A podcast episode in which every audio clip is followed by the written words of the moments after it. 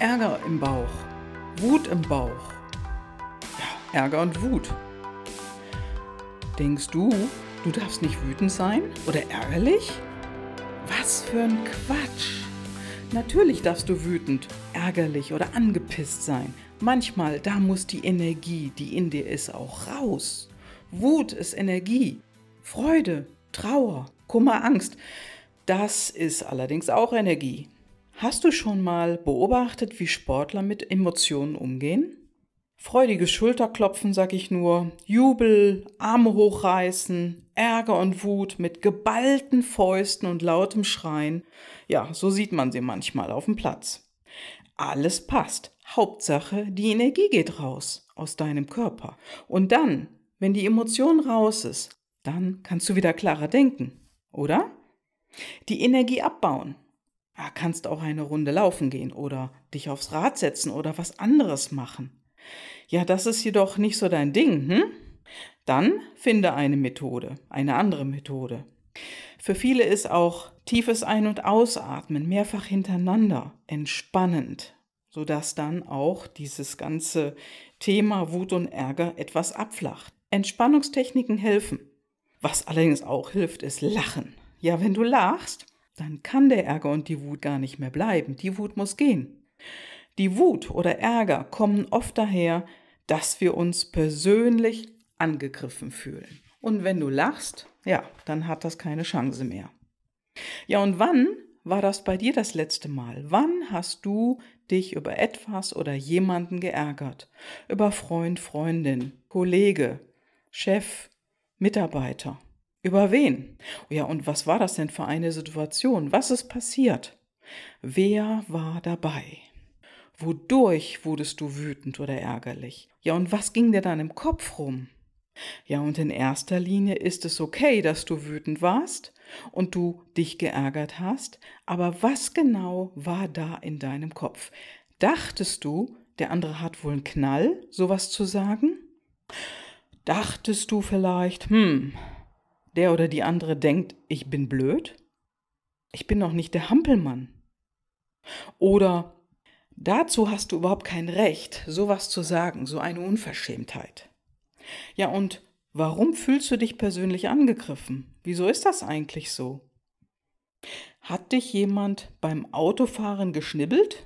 Ja, so nennt man das, wenn sich jemand vor deinem Auto einfach mal in so eine Lücke zwängelt und du musst scharf abbremsen. Oder bist du vielleicht sogar nicht schnell genug bedient worden in einem Geschäft? Oder war jemand unfreundlich zu dir am Telefon? Oder denkst du, jemand anders lässt sich extra stehen? Ja, diese Liste könnte ich doch einfach unendlich verlängern. Egal, der oder die andere hat dich am Nerv erwischt, deinen wunden Punkt erwischt oder deinen Knopf gedrückt. Ja, und du gehst hoch wie eine Rakete. Da gibt es übrigens ein schönes Beispiel, an dem du erkennst, was das eigentlich heißt. Den Knopf drücken bei jemand anderem oder bei dir wird der Knopf gedrückt. Es gibt einen ziemlich lustigen Comicfilm, der heißt Alles steht Knopf. Äh, Kopf. genau, alles steht Kopf. Und in diesem Film, da sitzen verschiedene Emotionen an einem großen Schaltpult mit tausend Knöpfen. Ja, und die werden natürlich gedrückt. Und da gibt es Freude, Trauer, Ärger, Wut. Ja, und das sind die Hauptdarsteller in dem Film.